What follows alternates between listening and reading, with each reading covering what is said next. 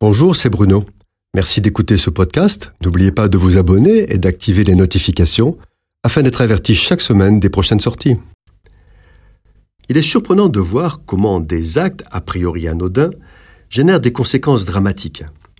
C'est l'expérience que fait Judas, le quatrième fils de Jacob, qui vit à Hébron avec Jacob, son père, Léa, sa mère, et ses onze frères. Judas prend pour femme une cananéenne dont il a trois fils. Il marie son premier à une femme nommée Tamar. Mais ce fils est méchant et il meurt sans avoir d'enfant. La tradition voulait que le deuxième fils assure une postérité à son frère aîné décédé. Mais celui-ci commet une abomination. Dieu le châtie et il meurt sans avoir donné d'enfant à Tamar. Devant la malédiction qui s'abat sur sa famille, Judas hésite à donner son troisième fils à Tamar.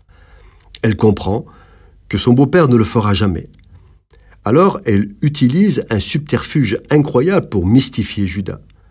Sans le savoir, il va lui-même donner une postérité à sa belle-fille, situation dramatique.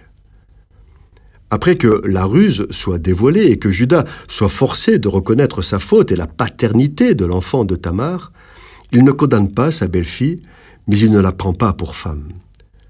Comment une telle situation a-t-elle pu se produire? Pour tenter de le comprendre, il faut remonter quelques années plus tôt. Judas désapprouve ses frères aînés, Siméon et Lévi, qui par vengeance massacrent tous les hommes de la ville de Sichem. Puis se produit l'affaire de Joseph, qui, maladroitement, provoque ses frères et récolte leur haine. Ils sont tellement jaloux de lui qu'ils décident de le tuer. Judas intervient et sauve la vie de son frère en proposant de le vendre comme esclave à une caravane de marchands ismaélites. Judas ne se reconnaît plus dans cette famille et va habiter chez un homme cananéen et prendre une femme cananéenne. Mais ce n'est pas parce que Judas a pris une femme étrangère qu'il en arrive à cette situation. Ce qui a conduit à ce drame, c'est le livre de la Genèse qui nous le révèle. C'est qu'en ce temps-là, Judas s'éloigna de ses frères. Nous avons vu que Judas avait de nombreuses raisons de s'éloigner de ses frères, mais il ne devait pas le faire. En s'éloignant de ses frères et de son père, il s'isole. Parce qu'il s'isole, il s'affaiblit, s'exposant à la séduction et au péché. Prendre une femme étrangère est un péché qui déplaît à Dieu, mais Judas s'était éloigné de ses frères tombant dans le piège d'un processus infernal qui conduit à l'histoire de Tamar. La Bible dit N'abandonnons pas notre assemblée.